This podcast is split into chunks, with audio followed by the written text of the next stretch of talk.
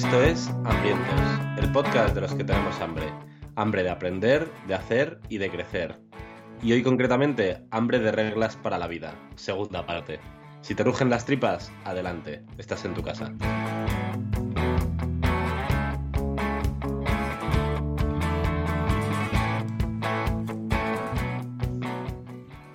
Hola hambrientos, ¿qué tal? ¿Cómo estáis? Espero con muchas ganas para volver a escuchar un programa entero a Jorge hablando de reglas para la vida que se ha sacado el de la chistera.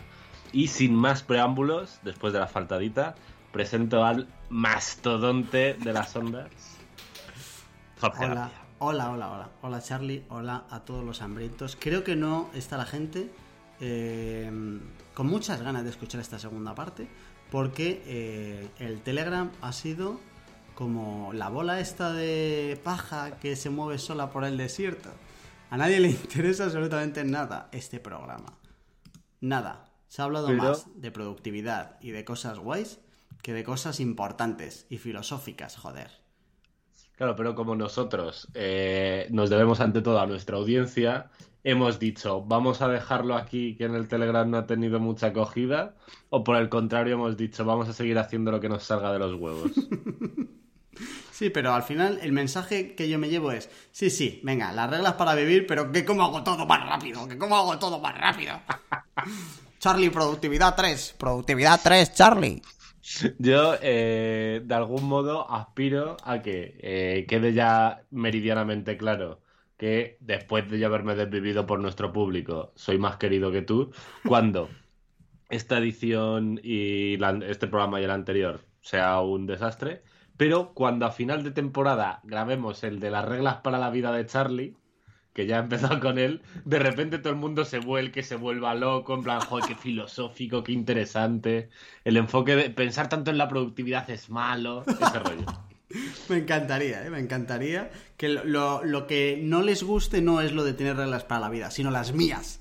Eso, eso, es, eso, es, eso. es. Vale, mensaje recibido, hambrientos, estoy aquí para serviros, así que la buena noticia de todo esto es que no va a haber tercera parte. Claro, O sea, hoy si se no- acaba. Si no llegamos hoy a la regla número 35, eh, no os preocupéis porque no va a haber más. Si hoy llegamos a la 20, pues las otras 14 me las quedo yo para mí y no molesto a nadie más. Bueno, ¿Eh? vamos a intentar, vamos a intentar llegar a la 35, que la 35 además es la más importante. Bueno, Así que. Y si no, me saco unas oposiciones y ya está. O sea, que, Claro, igual, que efectivamente. siempre hay o, salidas. o te haces inmobiliario o algo de eso. Venga, eh, la gente, puede haber alguien, algún, algún alma perdida, que diga, ¿qué, qué, de qué habláis del Telegram? ¿Qué es eso del Telegram? Charlie, por favor, ¿puedes decirle a esa gente que está perdida y que acaba de desembarcar en este podcast, que la gente va desembarcando en episodios random? ¿Puedes decirles, por favor, qué es eso del Telegram? Vale, pues el Telegram es una comunidad bien guapa en la que nos juntamos los flipaos eh, para hablar de las moviditas del programa y un poco de lo que nos sale del bolo, porque eh, efectivamente esta semana se ha hablado menos del programa que habíamos sacado, de todo. Y si quieres entrar a este grupo VIP, pero temporalmente gratuito, pues eh, vas a las notas del programa y ahí encuentras un enlace para unirte. Esa es una de las formas de eh, participar de Hambrientos, pero hay más Ah, hay más. ¿Y dónde puedo encontrar el enlace del Telegram? Que no lo veo. en las notas del programa. ¿Y dónde están esas notas, Charlie? Pues lo tienes en, eh, en la web de Hambrientos, pero también en las propias plataformas, ¿verdad? ¿Y cuál es la web de Hambrientos? ¿Hambrientos tiene web? Hambrientos tiene web. ¿Cuál y es? eh, juraría que es hambrientos.es, pero espérate que, que- que lo confirme a ver si va a ser No, te lo confirmo yo, no te hago bien. Es punto, Hambrientos.es. En hambrientos.es tienes el enlace del Telegram y de todos los programas anteriores, porque si acabas de llegar que no conoces el Telegram, el Telegram, que sepas que hay muchos programas anteriores muchísimo mejores que el que vas a escuchar. Fíjate Pero lo bueno. que te he dicho. Bueno, yo el, el de hoy... A mí el de, el de la semana pasada me gustó bastante. Eh, y el de hoy creo que también me va a gustar. Pero eh, habiendo dicho esto, diré que no es la única manera en la que pueden colaborar, porque poco se habla. Es que decimos poco lo de las reseñas en iTunes. Eso hay que decirlo más, Jorge, tío. Creo que lo decimos poco, pero aún así ya es demasiado. Tengo la impresión. ¿Sabes? Yo, creo que hay que decirlo más, porque esto de decirlo solo como 6 o 7 veces por programa no alcanza.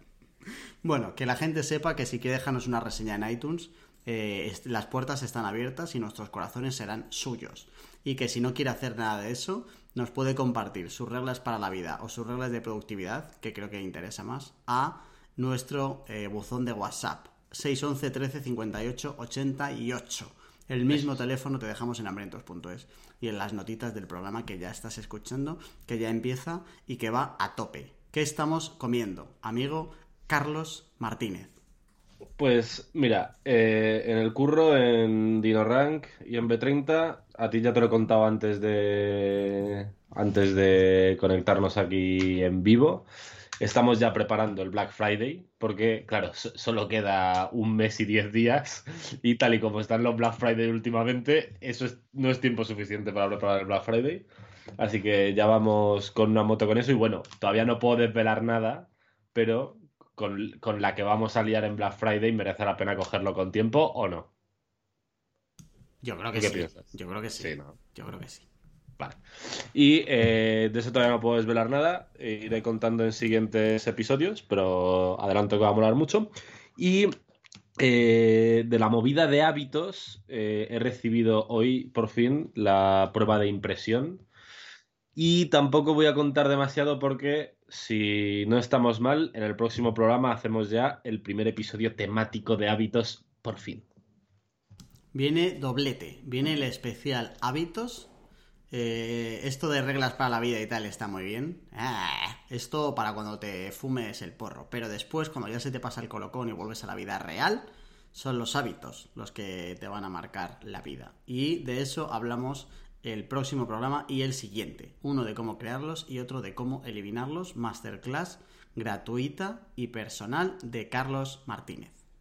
Bueno, tengo, que pensar bien cómo vamos a hacer esos episodios, ¿eh? porque eh, creo que podríamos hacer tranquilamente uno eh, solo filosofando sobre los hábitos, sin entrar en cómo crearlos y cómo modificarlos y cómo eliminarlos, los malos. Así que es posible que el primero sea eh, un monotemático sobre de qué va esto de los hábitos. Vale, pues como veis, yo sigo siendo aquí el secretario y como se ha cambiado el guion en directo, pues que sepáis que vienen eh, programas de hábitos y que serán como quiera Carlos Martínez y ya está, que para eso es su podcast. Y punto. Y si, y si no, haber estudiado. Eso. Venga, vamos al lío. ¿Vale? Venga, vamos para allá. Eh, pido disculpas ya de antemano a todos los que estén escuchando este programa y vuelvo a repetir que es el último, ¿vale? Eh, para que la gente entienda dónde estamos, el programa pasado, la semana pasada, hablamos de las reglas para vivir, las primeras 15 reglas para vivir que yo tengo. Eh, creo que tiene sentido que empieces por el programa anterior si no has escuchado el anterior antes de ponerte con este, que es cuando explico por qué me he creado estas reglas y de dónde salen y tal, y si tiene sentido o no tiene sentido, ¿vale? Eh, la respuesta es que sí tiene sentido, pero vete a ver si te convenzo en el anterior, porque incluso si el anterior ya no te convence, este te lo puedes saltar directamente. O sea que te estoy haciendo un favor. Vale, los que sigan por aquí, eso es que ya han escuchado las primeras 15 y hoy vamos a eh, hablar de las siguientes, que son un poco más de 15, son 20 las que nos quedan. Ánimo, chicos, venga, va, que empezamos. Cuanto antes empecemos, antes nos lo quitamos. Vale, vamos como en el otro programa, una y una. Venga, ¿quieres empezar o quieres que le dé yo? ¿Cuál te gusta más? Quiero empezar. A ver, es la esta. Sí, quiero empezar, así te lees tú la última. Eh, regla para vivir de Jorge número 16. Aprende a leer bien y hazlo todo el tiempo que puedas. ¿Qué nos tienes que contar de esta regla, amigo? Que la compras a rajatabla. Y ya está. Y que eh, no conviertas esto en un extra. Es decir, que no, que esto no sea en el tengo que ir sacando tiempo. O sea que de verdad creo que tienes que entender bien la importancia. Y lo malo de esto es que hasta que no empiezas a hacerlo y hacerlo bien, que el hacerlo bien ya lo hablamos en un programa, que era el cómo leer, y ahí explicábamos un poco cómo se leía y cómo había que leer o cómo leíamos nosotros más que cómo había que leer, eh, no entiendes el valor que tiene esto. Pero si llevas tres años leyendo un puñado de libros buenos bien, llega un momento donde no, no es un momento, pero es progresivo, creo, pero sí que llega a un punto en el que te das cuenta de, joder, eh, me está ayudando esto a eh, ser mejor o a hacer mejor las cosas que te interesan. Creo. Sí, tío, los dos mm, nos gusta mucho hacer proselitismo de la lectura porque los dos leemos bastante, eh, aunque leamos cosas distintas. Y de verdad creo, creo que vas estar de acuerdo conmigo.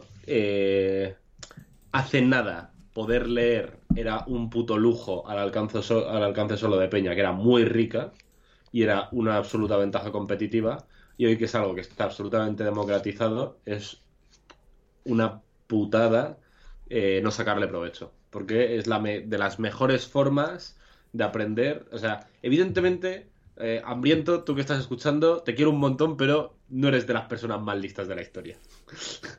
por suerte, eh, eh, bueno, yo, por, yo, yo menos, y Jorge ya no te quiero contar, ¿vale? pero por suerte, algunas de las personas más listas de la historia o más exitosas en sus campos han dedicado una cantidad de tiempo ridícula a escribir sobre lo que saben para que tú lo puedas leer por tres duros, ¿sabes? O sea, en realidad el concepto es la hostia de sexy. Así que si de verdad quieres mejorar en algún campo, si de verdad tienes curiosidad, si de verdad quieres evolucionar, la lectura es como la puerta de entrada más económica y más rápida. Y económica en todos los sentidos, en lo poco que te cuesta, pero también en la relación de lo que tienes que meter y lo que te llevas. Literal. De hecho, me he acordado que eh, nos hemos saltado el que estoy comiendo yo, porque como no te importa absolutamente nada, ni me has preguntado. He de, decir que me, he de decir que me he dado cuenta, pero eh, como no has dicho nada, pensaba que lo habías querido dejar correr a posta. Vale, es peor todavía que te hayas dado cuenta y que aún así hayas decidido que no era relevante. Eso es peor todavía. Solo quiero decir que eh, la semana pasada hablaba de un libro que me está explotando la cabeza y quiero decir que ya me lo estoy terminando, que habrá programa por supuesto, y, y que estos libros cuando te explotan la cabeza y ves un poco el coste que ha tenido el que te lo haga, sale muy barato. O sea, leer bien y hacerlo todo lo que puedas sale muy barato. Creo que para mí la clave aquí está en lo que decíamos antes de el a ver si saco tiempo. Porque eso significa que va a ser el mundo el que te diga cuándo puedes leer. Y eso nunca pasa. Y imagino que cuando hablemos de los hábitos, algo parecido eh, saldrá, de que las cosas no pasan solas. Tío, y además, evidentemente que no es un libro, bueno, no sé si voy a contar algo de esto, pero puedo hacer un mini spoiler. En la movida que estoy montando de hábitos, una pieza central es un pequeño libreto. Un mini libro hablando de un aspecto concreto del tema de hábitos. Y se han quedado en, se, se ha quedado en 68 páginas. Y yo de verdad que antes de empezar con esto ya estaba muy, muy puesto en psicología y hábitos, muy, muy puesto, y aún así me he pegado meses eh, hasta que lo he tenido 100% definido. Seguro que yo, eh, eso ni es un libro ni en nada, no lo quiero poner a esa categoría y seguro que yo soy un paquete y un matado. Pero de verdad que eh, me hace imaginarme la cantidad de esfuerzo que tiene que poner un tío para escribir un libro y luego tú lo tienes a tu, alcance igual por cuatro pavos en Amazon descargándotelo a tu puto eh, lector de libros, no sé cómo se llama. lector de libros. Que, y que quería añadir otra cosa. Eh, vamos a intentar ir rápido porque como vayamos así, efectivamente se van a quedar como 20 sin decir. Eh, creo que, o sea, no, no, no quiero que esta regla parezca como que tienes que estudiar. O sea, como que tengas que estar estudiando todo el rato. Aquí entra también la, literatura clásica, narrativa, eh, ficción absoluta. O sea, creo que eso también tiene cosas buenas. Y que y además está ultra demostrado lo que le pasa al cerebro cuando tú lees cosas y lo que te puedes llevar.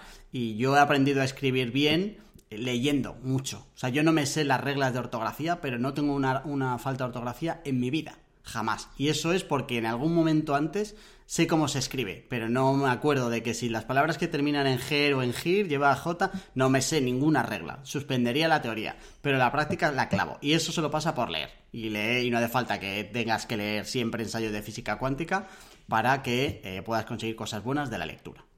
Punto. Nada que añadir. Vale. Regla número 17. Yo quiero que en algún momento hagamos un programa de esto pero todavía me falta pensar bien si qué contenido le meteríamos. Pero la regla 17 es no vivas por defecto. Es decir, que eh, puedas ser consciente de que todo lo que tú hagas eh, entiende cuántas cosas de lo que tú haces son decisión tuya y no han sido decisiones de, o de tu entorno o de otras personas o del sistema, o de Dios, o de cualquier cosa que esté por encima de ti y en lo que tú creas. Porque creo que muchas veces eh, hay un montón de cosas que ya nos vienen preconfiguradas, que casi todas las puedes cambiar, pero que hay veces que ni siquiera te lo planteas. Entonces creo que es interesante el decidir o el, o el pensar cuántas cosas son por defecto y cuántas cosas son por decisión. Tío, el. Bueno, Ramón Nogueras, que es un puto tótem de este, de este podcast, que tuvimos un episodio con él, es un psicólogo que a mí me flipa y, estoy muy al loro de todo lo que hace. Y el otro día me puse muy cachondo porque eh, Kaizen, un podcast desgraciadamente no hermano, porque es como infinitamente más guapo que este, eh, grabó con él. Y entre que me flipa Kaizen y que me flipa Nogueras, dije, me lo voy a pasar como un puto enano. Y es de los pocos podcasts que me lo he escuchado dos veces en general, pero es que además me lo puse una vez y me lo puse otra vez a continuación, ¿vale? Y en uno de los puntos, eh, Jaime, no Ramón, decía que eh, había leído una frase, no me acuerdo de quién, que decía que los seres humanos no somos animales racionales, que es lo que se suele decir, sino animales racionalizados, ¿sabes? Y es un matiz que tiene mucho que ver con esto nos creemos que, eh, como evidentemente como especie somos la puta caña, pero eh, nos creemos que somos unas máquinas de procesar y de, decidir las cosas y de pensarlas mucho y tal, y no es así. Y de hecho, cuando hablemos de hábitos, eh, creo que esto ya volvió a salir en el programa anterior, pero no estoy seguro. Comentábamos que está demostrado que casi un 50% de las acciones que hacemos todos los días las hacemos en piloto automático. O sea, que no lo decidimos. ¿Sabes? Eh, es muy fuerte, en el fondo es muy fuerte. No es importante que, o sea, no es importante, es importante, claro, que en piloto automático elijas pizza sobre brócoli porque afecta a tu cintura y a cómo te ves y a tu salud y tal, ¿ok? ¿Vale? Pero hay decisiones muy gordas, como en plan, eh, de qué trabajas 50 eh, años de tu puta vida, que muchas veces las tomamos por defecto. Y eso, eso sí que es un puto drama, ¿sabes? Claro, hay dos planos con esto, el del día a día, el de abajo del todo y el de arriba, el del por qué tengo que vivir aquí, si, o sea, por qué tienes que dar por hecho que vives donde vives, o que duermes cuando duermes, o que trabajas las horas que trabajas, o cuando haces cualquier cosa, que parece como que viene predefinido, y en realidad viene predefinido, o sea, al final es simplemente pensar si eso es lo que tú realmente quieres o necesitas, y ya está. Total. Entonces, efectivamente, no vamos a enredarnos más, pero de esto habría que... No, sé muy bien cómo lo podríamos fundamentar, pero de esto hay que hacer un programa. Sí, hay que hacerlo seguro. Hay que hacerlo seguro. Venga, número 18. Número 18. Aprenda a vender y venderte lo antes posible. Te traerá mejores problemas. Y he de decir, te dejo ya con la regla, que me gusta casi más la muletilla final que la regla en general. Pero ¿estás de acuerdo en que es lo que consigues? 100%. Vale. 100%. Vale, pues ya está. Esto eh, hemos hablado en este podcast ya de negociación, hemos hablado de oratoria, que son determinadas habilidades que te ayudan a vender y a venderte. Sí que hay que tener, o sea, no tenemos como uno de ventas como tal, podríamos hacerlo en algún momento e incorporar como un poco todo, pero al final la realidad es que vas a tener que vender cosas y venderte a ti toda tu puta vida. Desde el día en el que quieras ligar hasta el día en el que quieras que te den la paga, hasta el día que tengas que presentar un proyecto en no sé dónde, hasta el día que quieras cualquier cosa en el mundo vas a tener que aprender a hacer esto. Y cuando sabes hacer esto y lo haces bien, los problemas que tienes son mejores. ¿Significa eso que no vas a tener problemas? No. Significa que van a ser mucho mejores. Porque te quitas los problemas más duros, los peores problemas, que son los que vienen antes de saber vender o venderte. Que al final venderte también es ir a una entrevista y tener la garantía de que tú en las entrevistas de trabajo lo clavas. Alguien que tenga algo así, eh, evidentemente, eh, tiene muchísimos mejores problemas que el que no tiene ni idea de hacer una entrevista de trabajo. Aunque sea mejor, que, eh, ojo, que esto no significa de que yo simplemente con ser bueno sé vender, o que porque yo tenga un productazo voy a venderlo solo. Hay cosas aquí que se cruzan. Y ya está. Literal, al final yo entiendo que hay como un montón de cosas, hay un montón de reglas para la vida que podríamos empezar con aprende a, aprende a manejar tus finanzas, joder, es importante, aprende a vender, aprende, hay mil cosas, ¿no? Aprende de programación que está muy de moda, yo qué sé, ¿sabes? Hay mil cosas que molaría aprender y puede dar un poco la sensación de decir, sí, claro, pues otra cosa que estaría bien aprender, pero creo que aprender a, a vender y a venderte es de la, efectivamente de las más, más transversales que hay que parece un poco que es una movida de gente que va puerta por puerta intentando endosarte una enciclopedia, y por supuesto no. Y bueno, joder, yo me acuerdo un montón, Tommy, que fue un jefe que tuve en, en una empresa, bueno, en Suma CRM, que alguien de la audiencia igual lo conoce, eh, sabía mucho de ventas porque la empresa era de tema de ventas y escribió un libro de ventas y toda la hostia, o sea que molaba mucho. Y él contaba en el libro y en persona que él eh, aprendió a vender con. em- aprendió a ligar eh, gracias a la venta, ¿sabes? Literalmente. Es que eh, hay en un montón de puntos de tu vida que no suenan a vender, pero lo que estás haciendo es exactamente precisamente vender. Así que aunque pueda parecer que es una habilidad más que podríamos recomendar como otras tantas, esta en concreto creo que es de las más, más transversales a un montón de aspectos importantes en tu vida. Es muy transversal y además lo que te da es muy importante. O sea, todo lo que te da el saber ligar o el saber vender, como tal, es muy importante. Que otras pueden ser relevantes, pero lo que te dan no es tan valioso como lo que te puede dar Sí. esto, sin duda. Eh, Estoy de acuerdo. Regla 19. Me toca a mí, ¿no? Sí. Sí, creo que sí. Cuanto más te alejes de ser un genio, más debes acercarte a la disciplina. Pista. Casi seguro que no eres un genio. Esto Ahí- es como. Esto es como lo que decíamos hace un segundo, eh, hablando de la lectura, en plan, seguro que no eres una de las personas más listas del mundo. ¿sabes? Ya lo has adelantado. Sí. Claro. O es más, aunque lo seas y creas que lo seas, por si acaso, eh, in- intenta trabajar como que no lo eres. Por si acaso, por lo que pueda pasar. Y cuanto más te alejes de eso, del talento innato para hacer cosas, más te tienes que acercar a la disciplina. Y eh, hay una frase que me gusta mucho que es, trabajo gana talento si talento no trabaja lo suficiente. Algo así, lo que pasa es que yo lo he puesto un poco más con mis palabras. Por si acaso, eh, intenta trabajar tu habilidad de la disciplina, que no es fácil, no es nada fácil, no, vamos, todos los no disciplinados entenderán que no es fácil llegar a ser disciplinado, pero eh, que sí que es eh, un camino que hay que recorrer, el de la disciplina.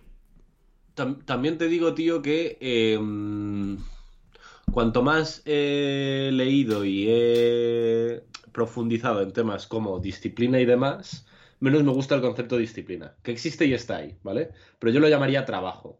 O sea, en general, eh, la disciplina no suele ser el mejor enfoque para conseguir las cosas, porque mucha gente es muy poco disciplinada y eh, no es el método, o sea, eh, no sé si me estoy sabiendo explicar, o sea, no es una cuestión, muchas veces eh, trabajar no es una cuestión de fustigarte y hacer lo que no quieres, sino encontrar la manera de que hacer, eh, hacer el trabajo, hacer lo que tienes que hacer, te repela menos y no te tengas que disciplinar, no tengas que ser cuadriculado, ¿sabes lo que te digo? Sí, eh, aquí cre- creo que puedo meter un matiz que es el dentro de la disciplina lo que me interesa es la constancia más que la disciplina como tal. O sea, Claro, que requiere disciplina para ser constante, ¿vale? Pero no es tanto lo que tú dices como de, o sea, no tiene un matiz de sacrificio emocional. Total. Y eh, eso, por ejemplo, ya me mola más, porque para ser, pues, para ser constante puedes ser disciplinado y si eres una de esas personas, enhorabuena, puta madre, pero hay otros caminos, ¿sabes? Joder, bueno, los, há- los hábitos, evidentemente, por ejemplo, es uno. Si consigues desarrollar hábitos que te ayudan a hacer el trabajo, te, te fumas la parte de ser disciplinado porque no lo necesitas. Entonces, habiendo hecho ese matiz, diré que eh, otro punto, una cosa que eh, me mola mucho de esta regla es que eh, en general, si tú, yo y casi cualquier persona que nos oye, es muy probable que dedique su, trabajo no sea un campo eh, de altísima competición como puede ser el ajedrez o como puede ser el violín o como puede ser el tenis o como puede ser las típicas disciplinas que se nos vienen a todos a la mente, ¿vale? En esas disciplinas, para triunfar, uno, tienes que ser un genio y dos, te tienes que dejar el lomo a trabajar. No, hay otro puto camino, ¿vale? En las disciplinas en las que estamos nosotros, como no existe esa competición, por mucho que nos creamos muchas veces que en el marketing digital eh, todo es una puta locura y que la gente es muy buena, tal, no sé qué, olvídate, olvídate. Eh, todo, todo está lleno de medianías. Y la gracia de, de, como en cualquier otra profesión del mundo, vaya, que no sea de altísimo rendimiento. Y la gracia de esto es que puedes conseguir, eh, a diferencia de las otras disciplinas, puedes conseguir ser un top mundial o un top por lo menos en tu área geográfica o en tu sector, o siendo un genio, o si no eres un genio, simplemente trabajando mucho, ¿sabes? Entonces, eh, eh, tiene especial sentido porque eh, en el ajedrez, volviendo al ejemplo, puedes trabajar mucho, pero si además no eres un genio, ya estás jodido, ¿sabes? En plan, nunca vas a ser nadie pero es muy, muy posible, salvo si nos estás escuchando y eres violinista y te quieres llegar al violín, ya lo siento, hermano. lo tienes muy feo, porque la competición es muy loca. Pero es muy probable que si trabajas mucho, aunque no seas un genio, no te haga falta para destacar a lo loco en tu sector y tener una vida eh, profundamente exitosa en el apartado laboral. Y mola. Claro, pero ¿crees que eh, disciplina significa trabajar mucho? Eh, seguro. No sé, no, sé si es el. o sea, no sé si es el. No, quiero no, quiero ser esclavo de tener que pensar y hablar rápido. Pues estamos grabando un programa y hay que pensar y hablar rápido. Pero desde luego eh, implica trabajar. Implica trabajo constante. Igual no es trabajar mucho y es trabajar inteligente. Igual habrá matices seguro. Pero en general, eh, si quieres destacar en un campo o una habilidad, tus opciones son y no es, no es un campo como el ajedrez, no es un campo de altísima competición, tus opciones son o ser un puto genio o currártelo. Y cada uno que entienda currárselo como lo que quiera. vamos a por la 20. Eh, te toca a ti, me parece. Ay, sí, perdón, que casi me asfixio. Vale, número 20 sal siempre a ganar y acepta la derrota sin reproches. Esta me gusta un montón. Cuéntanos más. Vale, aquí quiero explicar lo que yo entiendo por eh, alguien ganador y alguien perdedor. ¿Vale? Que se explica y se resume muy bien en la regla número 20. Alguien ganador es alguien que sale a ganar. Alguien que no le vale el 5, que no sale a empatar y que no sale derrotado. ¿Vale? Es más, hay mucho más de actitud antes de empezar algo que de resultados después de terminarlo y cuando no lo consigues, aceptar bien la derrota, no permitir ni que te hunda ni frustrarte por no haberlo conseguido. Pero creo que esto va de los dos momentos que tienes antes y después de afrontar cualquier cosa en la vida. De que si te han puesto una tarea, tu jefe, incluso aunque te parezca una tontería, o que no le veas ningún sentido, o que lo veas muy complicado, o que no te sientas capaz, el ganador lo va a afrontar como, oye, voy a ganar y el perdedor o va a hacer lo mínimo, o va por el 5, o va derrotado antes de empezar. Creo que esto es la actitud. Y la actitud, eh, para mí, lo cambia todo. Lo cambia todo eh, en cuanto a la tarea que estás eh, afrontando y lo cambia todo también en cuanto a la persona. Creo que la persona que lo afronta para ganar tiene muchas más posibilidades. Aquí hemos hablado mucho de la suerte en este podcast, en otros programas y tal, y eh, de cómo capitalizar la suerte y la importancia de la suerte y tal. Estoy seguro de que una persona que afronta las cosas como un ganador o ganadora, eh, al final de todo, cuando salen las medias después de mucho tiempo haciendo cosas, eh, tiene mejores resultados de media que alguien que sale a perder, que le vale el 5, que es mediocre, que quiere ser mediocre, que se conforma con ser mediocre y o que sale derrotado antes de empezar. Ese es mi speech. Nada que añadir. Estoy eh, absolutamente de acuerdo. Y creo que es muy importante para esto y para que tú puedas afrontar esto antes de empezar cualquier cosa con la actitud de ganador o ganadora, tu entorno. O sea, creo que es muy fácil. Si tú trabajas en un equipo de cinco personas, si eh, las cuatro personas la afrontan con las ganas de, oye, es complicado, vamos a por ello, tal, no sé qué, te vas a meter mucho más que si fuera al revés porque entonces vas a tener la sensación de que tiras del carro y es problema. Y con esto lo que quiero decir es que vigiles mucho tu entorno, porque tu entorno puede ser crítico para ver cómo afrontas tú las tareas más allá de cómo vayas tú por defecto a afrontarlas. Total, y al final lo del entorno es lo de siempre. Si tienes la suerte de que estás en un entorno que te facilita esto, cojonudo, pero eh, es eh, justo la actitud que estamos diciendo en esta regla, que no es la mejor del mundo, decir, es que mi entorno es este, así que yo tiro la toalla. Esa es justo la actitud que, o sea, aunque el entorno sea muy importante, pues si el entorno no es el correcto, pues haz por cambiarlo, o brega contra el entorno, o búscate la vida. Es una putada, te han tocado cartas un poquito peores, pero es lo que hay. Esta enlaza también un poco con lo de vivir por defecto. Es decir, cuál es tu 100%. entorno por defecto y cómo puedes tú llegar a cambiarlo. Hay entornos como tu familia que no lo vas a poder cambiar, pero sí que puedes ser consciente un poco, joder, cuánta gente no dice mucho lo de, eh, les, les dije a mis padres que iba a ser no sé qué y me dijeron que si estaba loco, que si dejara de hacer el gilipollas y que si no sé qué. A los padres los puedes querer un montón, pero ese entorno no es un entorno ganador y no te están ayudando. Por lo menos para arrancar. Igual lo que tú querías hacer era una memez y tenían razón. Pero creo que aun teniendo razón, no es la actitud que deberían tener cuando va su hijo a decir que quiere ser artista de Broadway, ¿sabes? Entonces que entiendas un poco cuáles son por defectos y tienes que un poco asumir intentar que no te afecten mucho en lo negativo, pero luego todos los demás son por defecto. O sea que tú puedes decidir si los amigos con los que has crecido en el colegio quieres que sean tus amigos siempre o quieres cambiar de amigos. Y lo mismo con tus compañeros de trabajo, con tu jefe o con tu pareja, con cualquier otra cosa o personas o entornos que te vayas encontrando en la vida. Todos esos eh, no tienen por qué quedarse contigo por defecto. Eh, yo, yo sé que tú con 16 años querías ser artista de Broadway y no te dejaron. Has utilizado la cuñita para, para sincerarte con la audiencia. Para mandar un mensajito a mis padres. A ver, ¿cuál, cuál- cuál es la siguiente regla? La 21 te toca. Eh, no, no, no, amigo, te toca a ti. Yo soy las pares, ¿no? Sí, es verdad. Vale, me toca a mí. Eh, regla número 21. Decide tus objetivos como si fueran una brújula que indica el camino, no como un punto concreto al que llegar.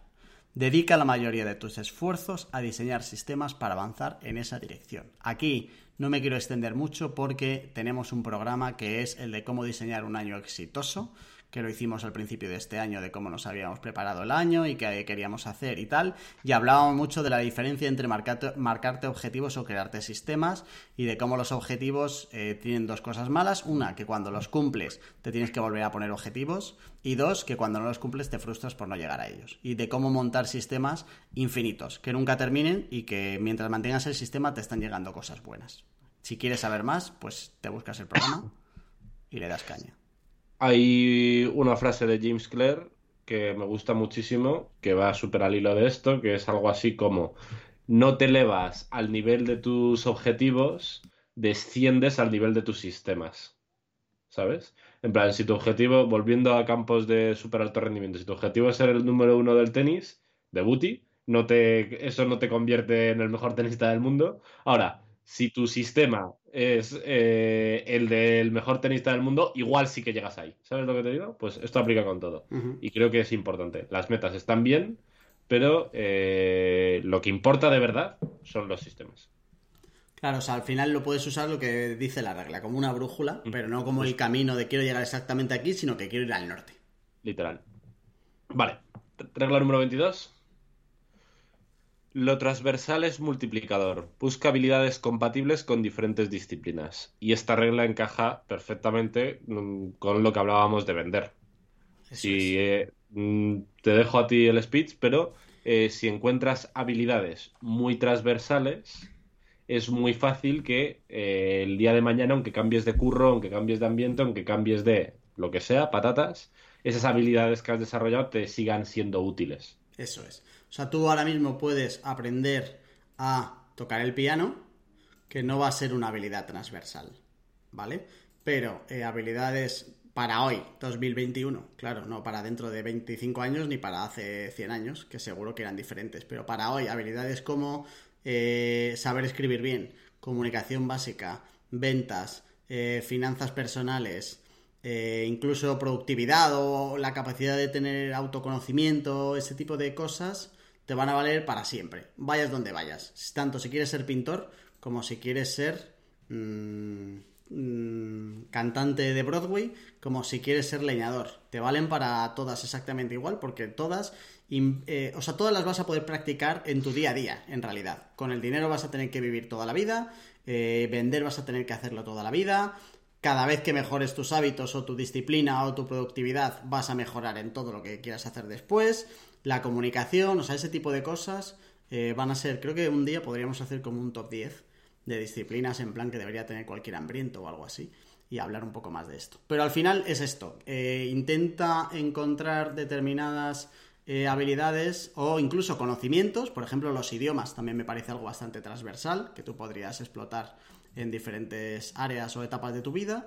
Em, encuentra cuáles son las transversales e intenta, eh, si tienes que elegir, elegir las transversales eh, eh, en vez de algunas que no puedas aplicar a otros ámbitos. Claro, ¿significa esto que no estudias piano? No, si apetece estudiar piano, estudialo. Pero si lo que estás buscando es mejorar una habilidad para mejorar en un ámbito concreto de tu vida, pues amigo, el piano es muy específico, seguramente eh, haya una habilidad más transversal mejor. Sigue dedicando tiempo a habilidades que te diviertan, pero hazlo por eh, que te divierten y no por intentar sacar réditos de ella, porque si lo haces por los réditos, hay otras mejores. O sea, por seguir con ese ejemplo, un pianista que toque muy bien, le va a ir mejor en la vida si sabe venderse, si sabe gestionar sus finanzas, así no sabe. Y sigue siendo el mismo pianista. Eso es, eso es. Venga, 23. Dale. Me toca a mí. Aprende a utilizar bien una de las herramientas con las que tendrás que vivir toda tu vida. El dinero. Hay un programa ya de esto, Finanzas Personales, que está por ahí, que no me acuerdo cuál es, y donde hablamos un poco de ingresos, gastos, ahorro, inversión, y de cómo tomarse esto, y de que quieras o no quieras, esta herramienta la vas a tener siempre. Entonces, si no te gusta eh, pintar, pues no hace falta que sepas utilizar el pincel ni la brocha si eres pintor de paredes. Pero eh, esto, quieras o no quieras, lo vas a tener siempre. Y es una herramienta que cuanto mejor la sepas utilizar, más posibilidades tienes de tener una buena vida e incluso de ganar felicidad. Y cuanto peor se te dé esto, incluso aunque sepas ganarlo y aunque sepas vender un montón, pues peores cosas puedes tener para la vida. Esta es transversal absoluta, pero quería destacarla en concreto porque mm, quieras o no quieras esta o la sabes utilizar. O sea, si antes te obligaban a estudiar inglés, quieras o no quieras, porque en el futuro te iba a venir genial, esto es exactamente lo mismo. 100% eh, de acuerdo y además creo que pasa en todas las habilidades transversales y según hago esta reflexión eh, creo que tendríamos que hacer un programa de las habilidades más transversales que tendría que tener un ambiente como tú decías vamos a apuntarlo eh, pero creo que en el dinero ya te digo, lo que voy a decir creo que ocurre en todas las transversales, pero el dinero pasa un montón. Eh, sobre todo al principio, si no has trabajado mucho tu relación con el dinero y las herramientas para manejarlo y demás, mejorar un poquito, mejora tu calidad de vida una auténtica barbaridad. O sea, que muchas veces mejorar tu relación con el dinero parece que es eh, invertir en bitcoins en los momentos correctos y entender de bolsa y no, no, no, no, no, no te líes. Eh, entender un poquito tres conceptos básicos, como tener un control de lo que gastas y en qué lo gastas. Un control de verdad, no, un, no yo creo que... No, no, no, un control de verdad. Eh, tener claro cuánto ganas, tener claro que cuando te compras unas zapatillas las estás intercambiando por X horas de tu curro. Cuatro o cinco conceptos pueden eh, mejorar ridículamente eh, tu relación con el dinero y por tanto tu vida y tus opciones de ser feliz. Así que creo que es algo en lo que merece la pena enfatizar fuerte. De hecho, con muy poco, lo primero que vas a hacer es evitar grandes cagadas que vayas luego a tener que pagar durante mucho tiempo. Ya está. Solo con eso eh, ya tendrás mucho sin tener que estudiar economía ni AD. No te preocupes, que no hace falta. Venga, 24. Regla número 24 para la vida de Jorge. Celebra tus logros. Y mm, esta, bueno, es que en general me gustan bastante tus reglas, la verdad, pero esta creo que es especialmente una gran desconocida. La peña celebra pocos logros. A mí me pasa, ¿eh? Mm, estas son como de las más pendientes. Hay de todas las que hay, no es que yo, esto ya lo dijimos el anterior, quiero dejar claro que no es que yo todas estas las lleve a rajatabla y que sea una puta máquina, hay algunas que están más pendientes que otras y algunas las tengo un poco más avanzadas que otras y las aplico más veces que otras. Esta, por ejemplo, es una que a mí también en general me cuesta y creo que es importante, la verdad. Tío, a mí eh, esta en concreto no me lo había planteado antes como una regla para la vida, pero eh, desde que leí la escaleta y pensándolo, creo que eh, la escalada, la roca, me ha, me ha, ayudado un montón a trabajarla, porque, bueno, tú estuviste, no sé si una o dos veces en el roco, pero lo verías, hay mucho rato en el que tú no estás escalando en el rocódromo o en la montaña, ¿eh? me da igual. y está escalando otro al lado y tú le estás viendo y estás animándole y si lo consigue eh, gritas con él como un demonio, igual ni le conoces, ¿eh? Bueno, joder, sí, hasta la presentación esta de decir Mastodonte, Titán, Espectro y todas las chorras que te voy a decir durante toda la temporada viene de ahí. Y como que no sé muy bien por qué, ¿eh? pero es un deporte en el que se celebran los logros una barbaridad los tuyos se celebran, los de tus colegas se celebran, los de un random que pasa por allí y está practicándolo contigo se celebran. Y eh, creo que es algo que me ha ayudado mucho a tenerlo como más presente en mi vida. Que, joder, que... Y de, hecho, no hay que fustigarnos cuando la cagamos, o no hay, que, hay que aprender, no fustigarnos. Pero nos fustigamos mucho, nos llevamos la peor parte. Eh, y sí que hay que celebrar cuando acertamos, pero ahí no, o sea, lo hacemos como mal, lo hacemos a la inversa, ¿sabes? Las dos mal. O sea, cuando te das hostias mal y cuando no te subes, mal también. Eso es. Todo, Eso es. Todo mal. Todo mal. Todo mal. Yo, no es que no me suba, pero es verdad que eh, me cuesta como parar a, hacerlo. ¿Sabes? Y que ya estás como en lo siguiente, como si no fuera suficiente. Como si nunca fuera suficiente. ¿Sabes? Merece, creo que. Otra vez, no quiero ser esclavo de tener que pensar y hablar rápido. Eh, pero creo que merece la pena realizarlo. ¿Cómo? ¿Cómo? ¿Cómo? ¿Sabes? Se te, ha, cortado. Eh, perdón, creo que merece la pena ritualizarlo. Ah, vale. O sea, eh, tener una serie de rituales, igual no tienes que celebrar, yo que sé, que hoy has hecho la cama. Vale. Pero cuando estás haciendo algo que te importa mínimamente, yo que sé, tú en tu curro, por ejemplo, cuando eh, tener un ritual y que cuando ganes una propuesta tener una forma de celebrarlo, ¿sabes? Que no te tengas que parar a pensar qué, cuál es la celebración que toca. Qué guay, Las cosas importantes en tu vida creo que merece la pena. Me mola mucho eso, sí señor, tío. Ahora entiendo por qué eres el jefe de este podcast y yo soy el productor. Es que ahora sí, tío. Gracias por dejarme un micrófono de todas maneras, ¿eh? Y poder hablar, tío, porque otras veces ni siquiera me merezco eso. Gracias. Es un, es, un placer, Jorge. Venga, 25. Eh, voy yo, ¿no? Sí. sí. 25 eh, viaja para ponerte a prueba, no para ponerte a salvo. Esto tiene dos vertientes de aquí. Uno, el valor que tiene el viajar. Yo he tenido la suerte de viajar un montón. Bueno, la suerte no, yo he viajado un montón porque he podido y me lo he ganado. ¿Qué cojones? Ahí no ha habido nada de suerte. Eh, he viajado mucho y em, siempre he agradecido un montón lo que me llevo. Y antes hablábamos de lo que te puede dar lo de leer y tal. Creo que esto, en la relación también inversión-retorno, es otra de las cosas que te puede dar un montón de aprendizajes. Cosas que he aprendido viajando eh, que, no se podrían como tangibilizar, es decir, no es que tenga conocimientos ahora de sueco por haber ido a Suecia, pero hay algo que sí que te da viajar es, y es eh, la cultura de estar un poco más espabilado y de empezar a resolver problemas que te surgen cuando estás viajando, estás lejos de tu casa, eh, tanto si estás solo como si estás acompañado te van surgiendo cosas y sobresaltos que, uno, si viajas solo, te sirven para hacerte como un poquito más fuerte. Eh, son estresores que antes no tenías y que afrontas tú solo y que te ayudan mucho como para los siguientes. Y dos, si viajas con alguien, te une mucho a esa persona el sufrir ese tipo de cosas. Y además de todo esto, y a mí con, con, mi, con mi novia nos pasa un montón, de de repente sin saber por qué, te acuerdas de un momento, de un viaje en concreto, y el volver a rememorar eso sin tener que ver ni una fotografía, eso es la hostia.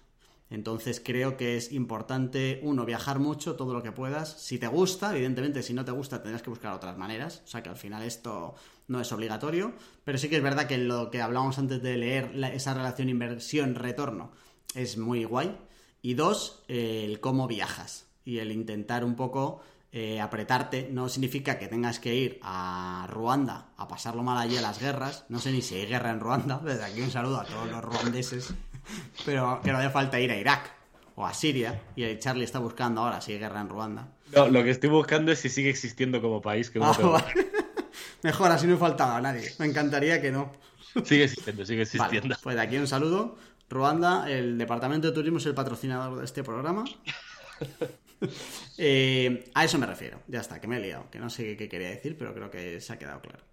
Pues eh, al final creía que no lo ibas a hacer, pero me has robado todo lo que quería hablar yo de esto y es que eh, compro 100% todo lo que dices, estoy de acuerdo. De hecho, a mí viajar me ha espabilado un montón, eh, concretamente irme a vivir una temporada a Irlanda, pero eh, hambriento, si estás escuchando este y eres como los que yo, eres de los míos, que viajar bien, pero tampoco lo necesitas. O sea, si viajas de puta madre, pero que no te vuelve loco, no estás solo.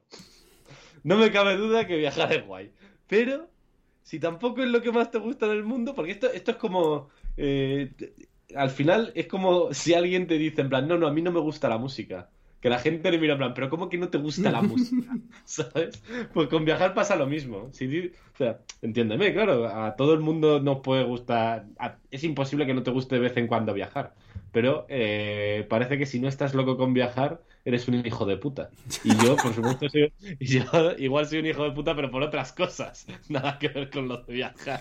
Pues mira, pues aquí vuelve a salir lo de vivir por defecto. Ya está, tío. O sea, cuando alguien se haga sus reglas, eh, que coja la- que se apunte la claro, que no se apunte vivir por defecto y luego se apunte esta por apuntarla. ¿Sabes? Porque hay una de las dos que no vale. Pero que cuando se ponga las suyas, pues esta no la coge y se acabó.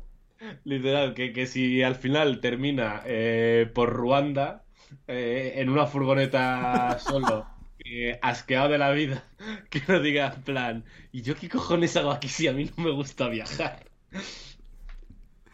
Estaría bien, sí. Estaría bien que se diera cuenta antes de llegar a ese momento. Por lo menos antes en que le meten en el camión a punta de pistola, aunque sea 10 minutos antes. A ver, regla, regla 26. Perdón, perdón si toso mucho, pero es que tengo un catarro eh, estupendo. Regla 26. La felicidad es un compañero de carrera, no el final de la misma. Es un estado y no un objetivo. Y antes de dejarte, Jorge, con el speech, diré que eh, para nosotros la felicidad es un. Para nosotros, como hambrientos, es eh, algo muy importante y muy transversal eh, a todos los programas. Y precisamente le dedicamos el primer programa. Creo además que más pronto que tarde deberíamos hacer un Felicidad 2 Vale. para actualizar qué opinamos de lo que dijimos y qué, qué opinamos a fecha. Vale, me parece bien. Eh, al final, eh, esto es verdad que hay otro puntito aquí que es, oye, la felicidad es justo lo contrario a quedarte embarazado. Es decir, tú puedes... o- Déjame que voy a desarrollar. Tú puedes o estar embarazado o no estar embarazado. ¿Vale? No hay más opciones. No hay más opciones. Aquí sí. Aquí hay muchos gradientes. ¿Vale? Y esto va de cantidades, no de si lo eres o no lo eres, sino de cuánto lo eres y cuánto te lo da cada cosa que haces. ¿Vale? Tío, eh, no sé si has visto las cuentas que hay en Twitter de gente famosa en plan Ibai Llanos out of context. Ah, y sí. co- ¿sí? que cogen clips de Peña y, y- y las suben solo el clip, el trocito. Me gustaría mucho eh, que existiera una cuenta de Jorge out of context. Eres un matado, así que no lo habrá nunca. Pues eh, eres un matado. Pero eh, solo para que se reproduzca todo el rato a ti diciendo la felicidad es lo contrario a quedarte embarazado. Hostia, la verdad es que sí, así solo esa parte queda muy bien, ¿eh? Para cuando me presente a alcalde. Me gustaría, me gustaría ahora mucho que si algún día tienes hijos, eh, ponerles este clip. O sea, ¿Sabes? claro, ahora mismo. la- mira, es- esto, esto decía tu padre. La felicidad es lo contrario a quedarse embarazado. Si yo ahora mismo fuera famoso, estarían ahora mismo ya todos los medios digitales del candidato a presidente Jorge García a favor del aborto, ¿eh? literal, literal. Bueno, espero que se haya entendido porque cuando lo coges entero, cualquiera no hace falta ser superdotado para entenderlo. Y aquí todo el mundo menos yo es medianamente listo en este podcast. Venga, pregunta 27. 27. Haz buenas preguntas sin moderación. Esto es algo que animo a todo el mundo a que practique todo lo posible. Y esto va enganchado también con lo de escuchar que hablábamos en el primer programa. Porque si haces las preguntas y te las respondes tú, no funciona igual. Eso es importante, que la gente entienda que después de preguntar hay que callarse.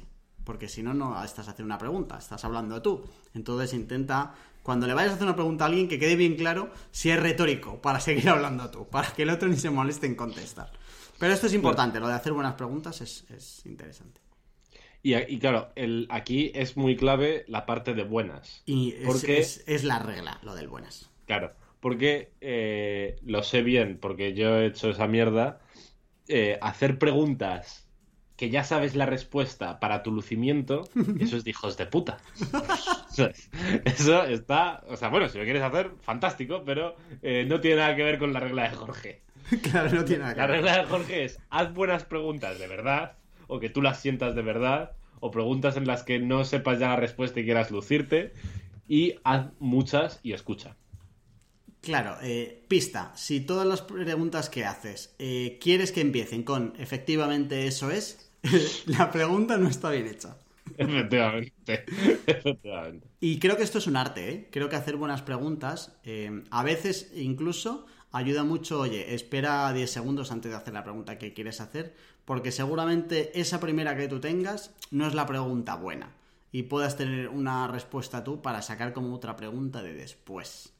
Y esto ayuda mucho para que, porque al final las buenas preguntas te dan buenas respuestas. Y si las preguntas son fáciles o son resp- respondibles con monosílabos, la calidad baja mucho en conversación de si haces preguntas mucho más abiertas.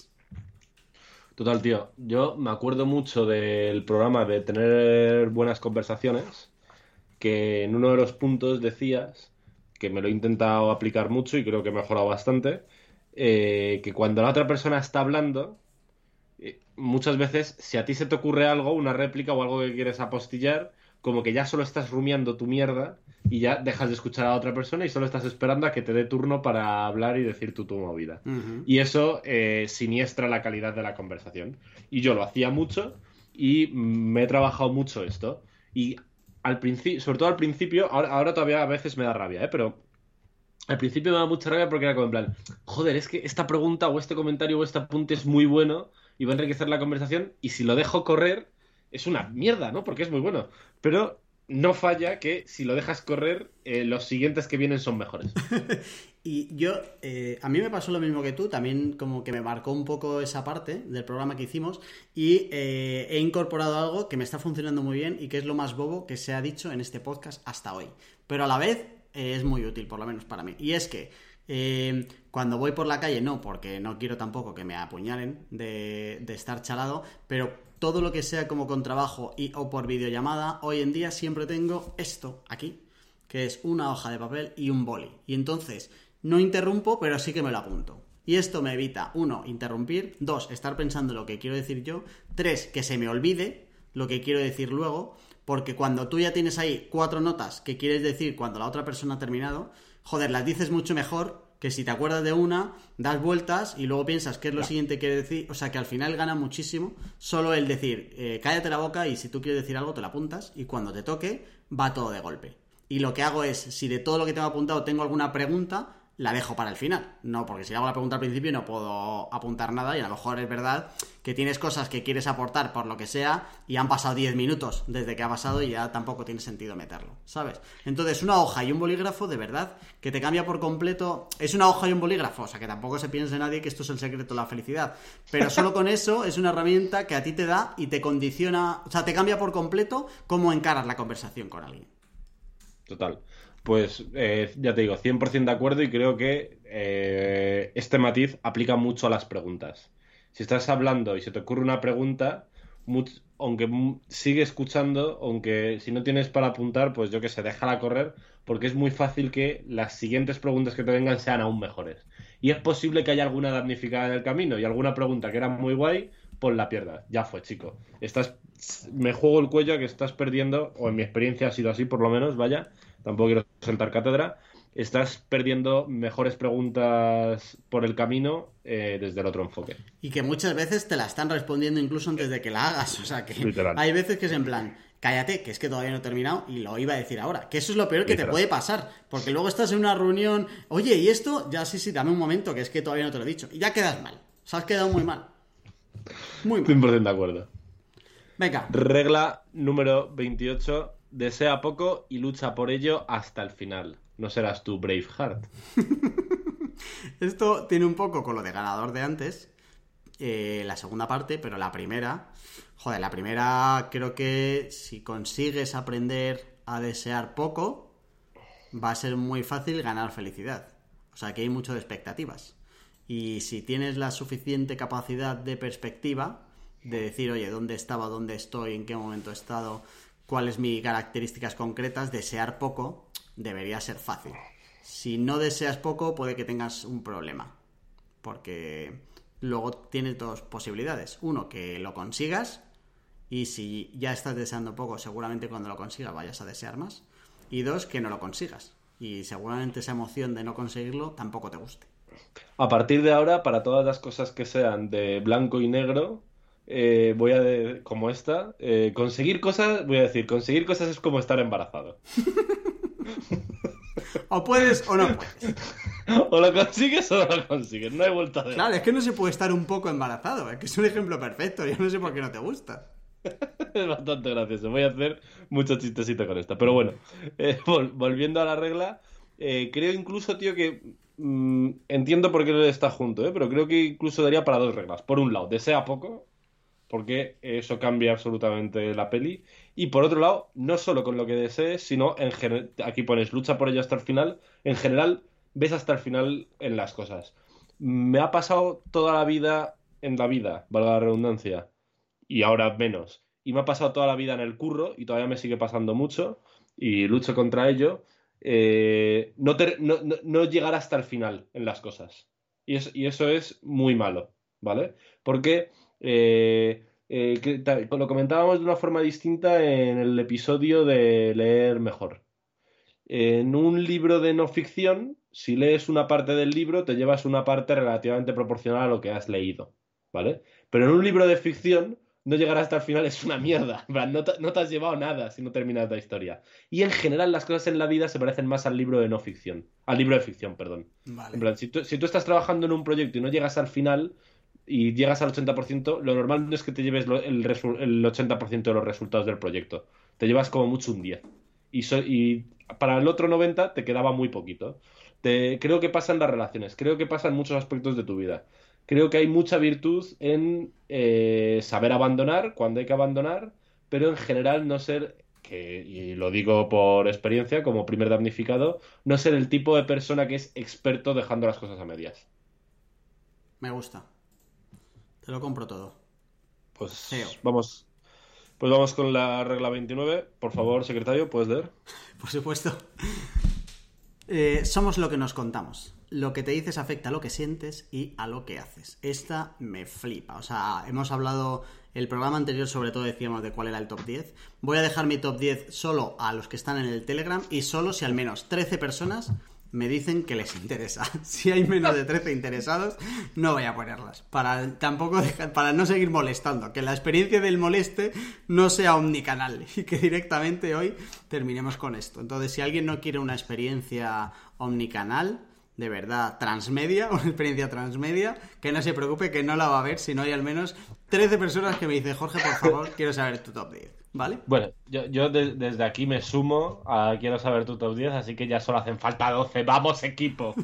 bueno, hasta que no te vea por el, Telegram, tampoco vale. Somos lo que nos contamos. Esto va mucho de la importancia de tu relato, de tu narrativa, de lo que tú te cuentas. Si tú lo que te cuentas es bueno, si te cuentas que eres capaz, si te cuentas que vas a poder conseguirlo, si te destacas mucho más las cosas buenas que tienes respecto a la que no tienes, si te destacas mucho más tus triunfos que tus derrotas, eh, en parte puede incluso que te pueda llegar a engañar. Mm, me, me, costaría pensar que eso ni siquiera es malo. O sea, creo que incluso puede ser bueno engañarte un poquito de vez en cuando. Pero lo que sí que tengo claro es que lo que tú te cuentes va directamente relacionado con cómo tú afrontas las cosas y con el resultado final. Hay un libro que ya recomendé eh, que se llama tal cual, Somos lo que nos contamos, de Oscar Vilarroya. Eh, la buena noticia es que va a venir a este podcast y nos va a contar la importancia de nuestro relato desde un punto de vista científico, que es como él lo enfoca y cómo nos influye lo que nos contamos en nuestros resultados finales. Así que de aquí dos cosas. Uno, que te lo apliques y dos, que sepas que Hambrientos te va a traer en exclusiva a un profesor de Universidad de la Hostia para que, como yo seguro que no te convenzo, te convenzca él, te convenza él. Tío, eh, eh, acabo de dejar en recursos, en las notas del programa lo puedes encontrar, un estudio y voy a leer el tuit en el que lo descubrí, que va 100% al pelo de esto y te juro que me estalló la puta cabeza. Y dejo el estudio, ¿vale? Para que no sean en plan números al vuelo.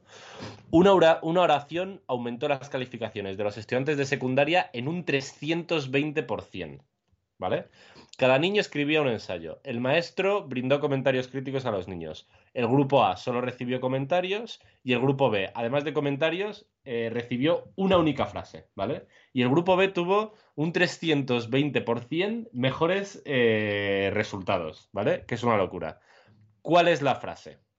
Les doy estos comentarios porque tengo expectativas muy altas y sé que puedes alcanzarlas. Ya está. Nada más, tío. 19 palabras. Es una puta locura. Y em, a todos nos es como muy fácil. El tema de la autoimagen y la autopercepción es una parte muy central de todo lo que tiene que ver con hábitos.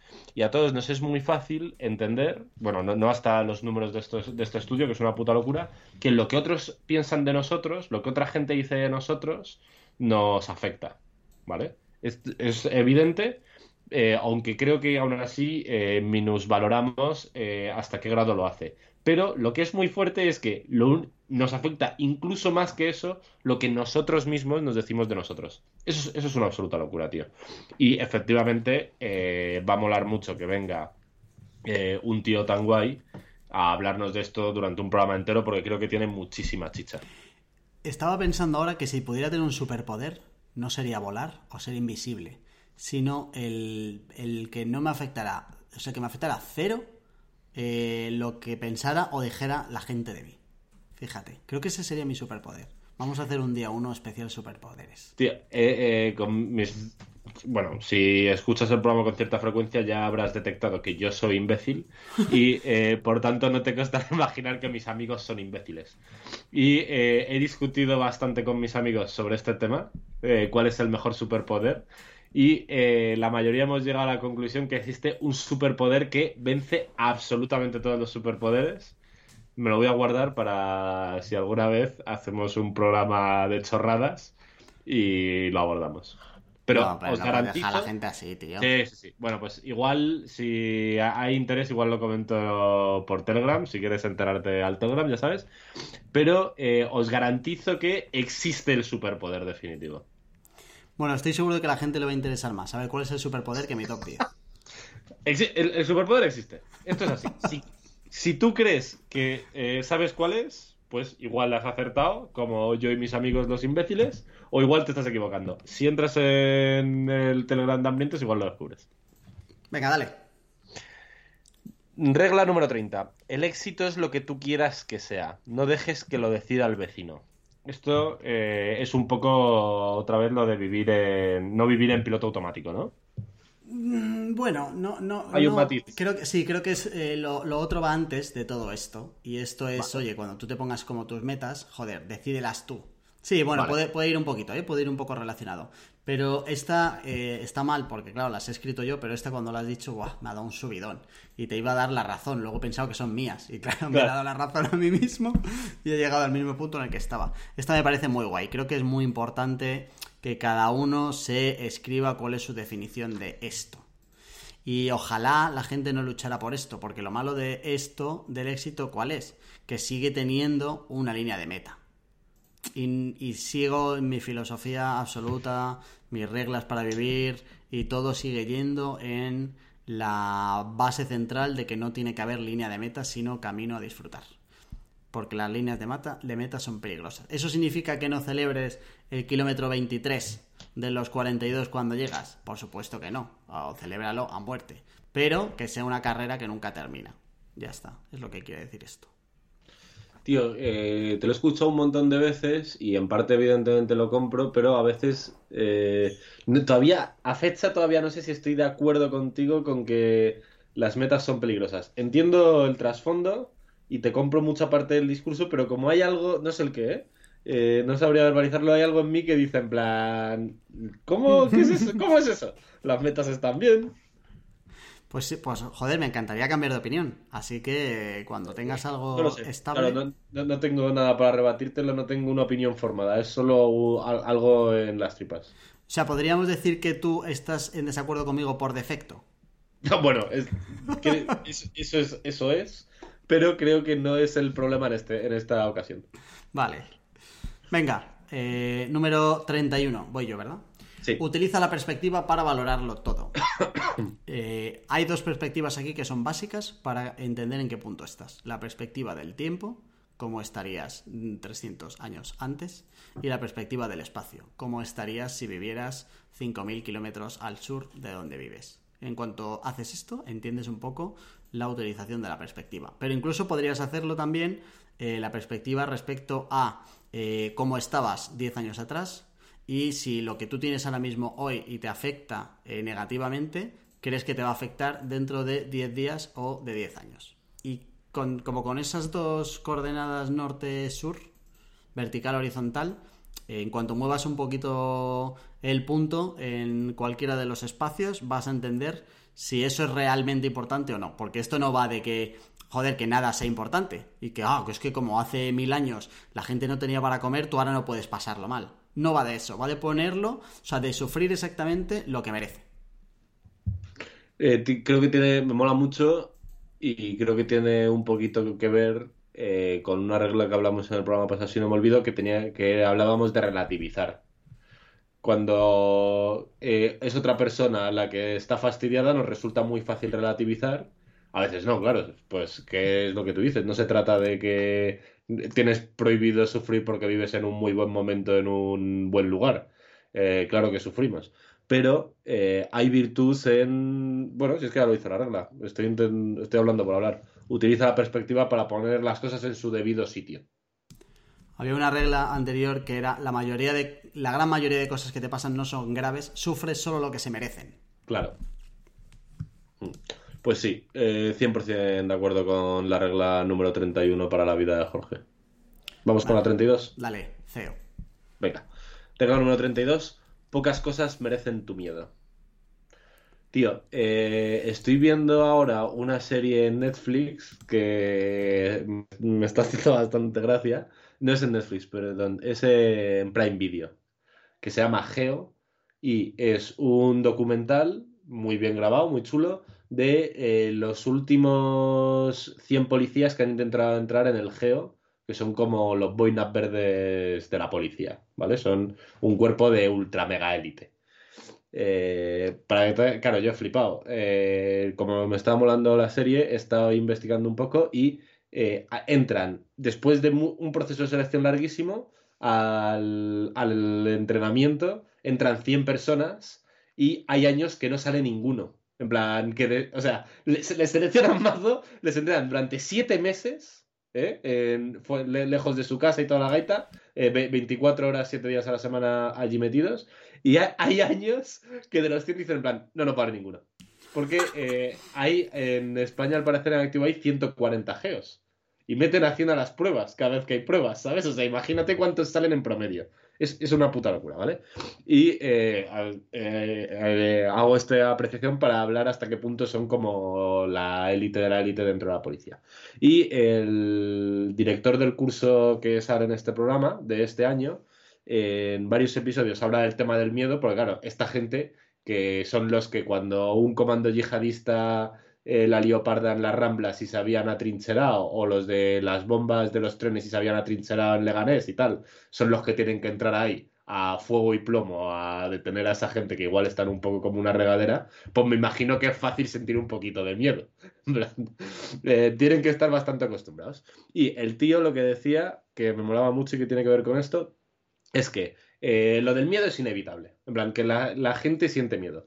Y eh, como que venía a decir algo así como que lo del discurso de eh, enfréntate a tu miedo era como un poco de bullshit, pero que había virtud, o eso entendí yo, no quiero poner palabras en su boca que no lo sean, pero como que había virtud en, según te ibas enfrentando al miedo, se iba volviendo algo como más familiar y al final era como una sensación más, ¿sabes? Igual que eh, si no estás nada acostumbrado, cuando te pegan una ducha de agua fría, te quieres morir del disgusto, pero después de pegarte 20 duchas de agua fría, sigue sin ser agradable, pero como que ya no te pilla por sorpresa. Es en plan, ah, vale, eh, esto. Eh, esto es una ducha de agua fría y sé que no es el fin del mundo. ¿Sabes? Entonces, creo que tienen, estoy 100% de acuerdo que en la vida cómoda que tenemos nosotros, pocas cosas merecen tu miedo, pero creo que hay virtud en exponerse a ese miedo eh, para porque no, es tan grave, ¿sabes? al final tú lo has hablado un montón de veces en todo lo que tiene que ver con antifragilidad. Es un estresor más eh, y no es tan grave, tío. Estoy totalmente de acuerdo. Em, de hecho, creo que, a ver, em, o sea, aquí esto tiene sobre todo la primera parte de, efectivamente, es muy complicado que, tu miedo sea real. O sea, que el miedo sea racional en el sentido de, a ver, me va a perseguir un león, tengo miedo. Eso cualquiera lo compraría. Cualquiera compraría tu miedo, ¿vale? A lo que voy es que casi la gran mayoría de las cosas, seguro, por defecto, eh, que es la expresión de este programa, no, no debería darte miedo. Dicho eso, el miedo no es racional. O sea, no hay una fórmula para saber si algo te tiene que dar miedo o no. Entonces, compro por completo que la mejor solución para que eso deje de darte miedo es enfrentándote a él. Eso es verdad que suena Mr. Wonderful, pero no se me ocurre otra solución para dejar de tener miedo. Ah, y eh, tiene sentido que lo afrontes. Pero es verdad que si tú tienes esto interiorizado, eh, pones el miedo en su justa medida. Y a lo mejor podría darte un poco menos miedo de lo que debería el, pues yo qué sé, dar, pues, pues eso, entrarle a una chica o a un chico en, un bar, te da un miedo concreto que evolutivamente tiene sentido porque cuando eh, nosotros estábamos en las cuevas y, un tío entraba a una tía y la tía le, le, le rechazaba, ese tío estaba ya jodido. Y creo que no sé si le cortaban algo o el resto de tías ya pensaba que tenía algo raro y entonces estaba jodido. O sea, evolutivamente tiene sentido que nos acojone un poco el enfrentarnos a determinadas cosas. Pero hoy en día, que no vamos a tener esas consecuencias, que si alguien pensara, si un tío o una tía pensara que si por entrar a alguien y ser rechazado o rechazada le iban a cortar un pecho o el pene, pues seguramente te lo piensas bastante. Como lo único que te puede pasar es pasar 15 minutos de vergüenza, como muchísimo hoy en día, eh, pues evidentemente el miedo eh, debería tener un nivel bastante inferior del que de, en tu cabeza en el primer momento tiene.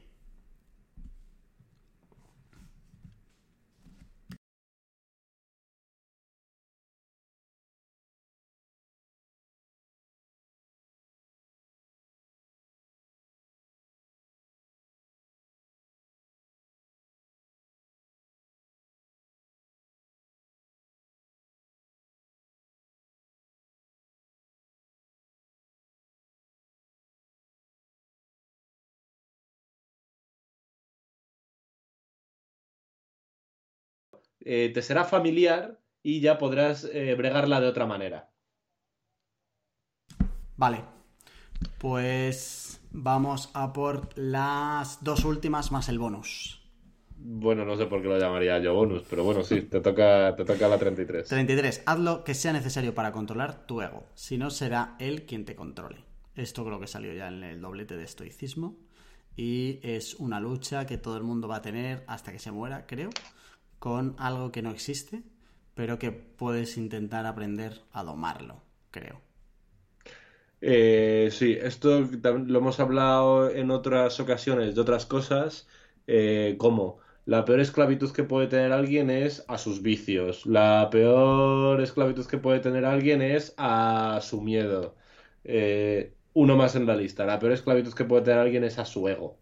Hacer cosas por ego es una putada.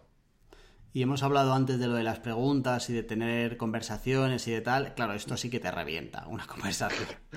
sí, efectivamente. Venga, 34. Vale. Regla 34, valora si estás dispuesto a pagar el precio de lo que quieres. Esta me gusta muchísimo. Esta va iría a mi top 10. No sé si entrará o no, porque para eso hay que estar en Telegram y pedirlo 12 veces. Pero esta, vamos, esto, esto va de cabeza. Esto es lo típico que yo creo que lo aprendes con la experiencia. O sea, esto es lo típico que un tío de 18 años es imposible que lo tenga interiorizado. Y que cuando ya tienes 30 empiezas a entender el... Cuando ya has empezado a meterte en jaranas, tú comentabas antes lo de terminar cosas, ¿no? Lo de ir hasta el final y tal. Pues joder, empieza antes, antes de empezar, perdón, valora si de verdad el precio que tiene, que normalmente suele saberlo. lo, bueno que tenemos hoy es que con la información que hay y, toda la historia que llevamos detrás y, que normalmente sueles hacer cosas que alguien ya ha hecho antes. O sea, que ni si, que no es que tus proyectos sean ir a Marte, ¿vale? Sabes perfectamente, más o menos de media, puedes intuir cuál es el precio de conseguir eso, ¿vale? Puedes saber cuál es el precio de tocar muy bien el piano. Luego lo que tienes que hacer es decidir bien antes si estás dispuesto a pagarlo. Punto. Claro. Igual que sabes perfectamente si estás dispuesto a pagar mil pavos por una tele, pues entiende y interioriza si estás dispuesto a pagar por tener 27 kilos más de músculo al año. Punto. Claro, esto, bueno, esta regla me encanta. Eh, no solo tienes que valorar si estás dispuesto a pagar el precio, sino que efectivamente es lo que tú dices. Cabrón, no te engañes sobre cuál va a ser el precio. Porque es que es hacerte trampas al solitario que debe ser de las cosas más estúpidas que hay en la Tierra, ¿sabes? Eh, si decides que de mayor quieres intentar ser violinista profesional, joder, yo no soy violinista, pero me, me atrevo a pensar que el precio es ridículamente caro. Pues alguien que encima esté en esos círculos, en el circuito de violinistas que pueden llegar a ser profesionales, seguro que sabe bien cuál es el precio. No te hagas trampas al solitario y digas, no, bueno, no es para tanto, solo hay que ensayar un poco. Pues eh, eh, con, ese tipo de cosas se ve muy claro, en plan, evidentemente Cristiano Ronaldo ha pagado un precio altísimo por ser eh, uno de los mejores jugadores del mundo, porque toda su vida gira en torno a eso. valora muy bien, si ah, en esos casos se ve muy claro, ¿no? Pero valora muy bien si estás dispuesto a pagar el precio, sobre todo porque es que igual no llegas. Y que, y que decidir si estás dispuesto a pagar el precio es la herramienta para eh, entender si realmente lo quieres. 100%. O sea, que Cristiano, o sea, que, eh, cuando entiendes el precio de lo que, ha pagado Cristiano, eh, te ayuda a entender si a cambio quieres eso realmente o no lo quieres. Que es que puedes no quererlo. Pero entonces, para entender si lo quieres o no lo quieres realmente, joder, parte de eso va también con estar dispuesto a pagar el precio, ¿no? Sobre todo en cosas realmente amplias. O sea, no para decir si quieres un bollicao hoy. ¿Estás dispuesto a pagar el precio del bollicao? Por supuesto, es baratísimo el bollicao. es de lo más barato que hay en la vida, el bollicao.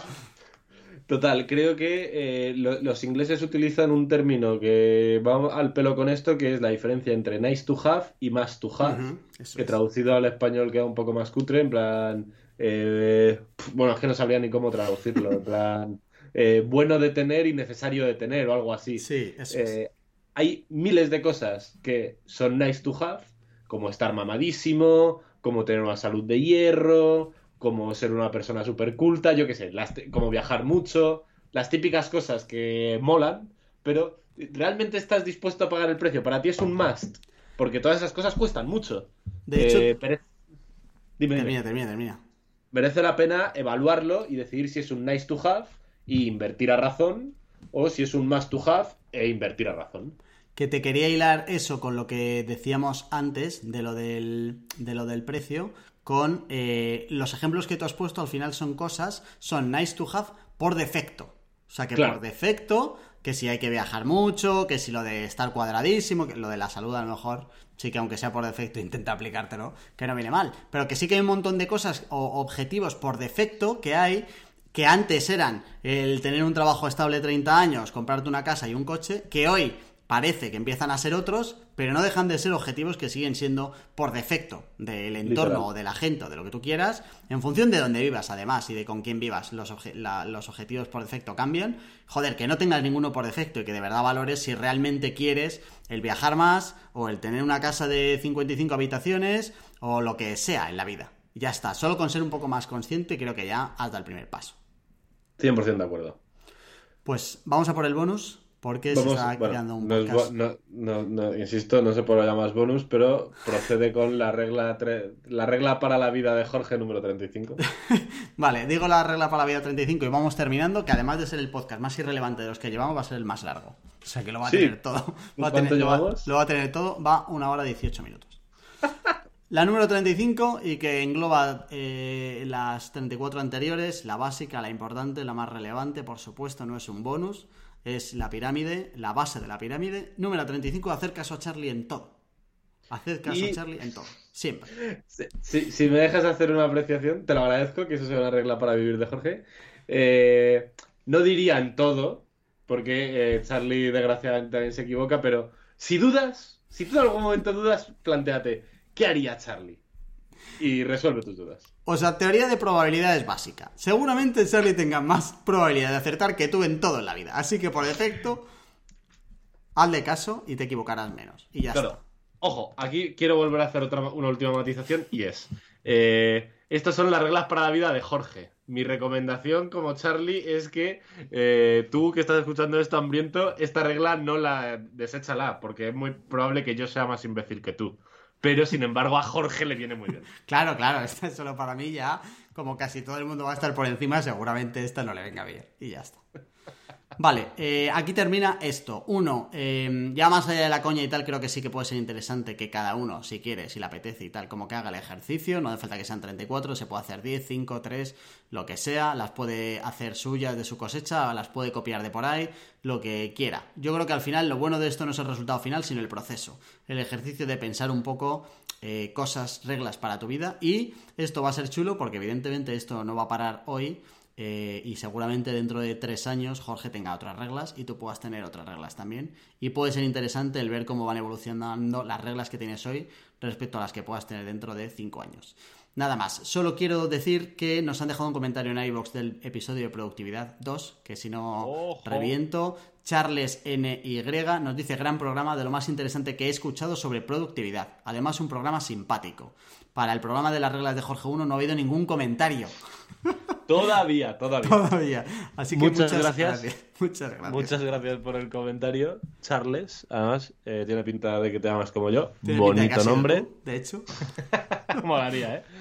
Eh, Bonito nombre y poco más. Eh, Nada más de- que nos vemos en Telegram hambrientos.es y ahí charlamos de las reglas y de lo que queráis, de productividad también, que no hemos hablado mucho. Un placer, Charlie. Si nos quieres, si nos quieres mandar tus reglas para la vida, lo puedes hacer por WhatsApp al 611 13 58 88. Y nada más, Lo tenemos todo. hambrientos.es, Telegram y por ahí nos vemos y la semana que viene más, por supuesto. Chao. Chao.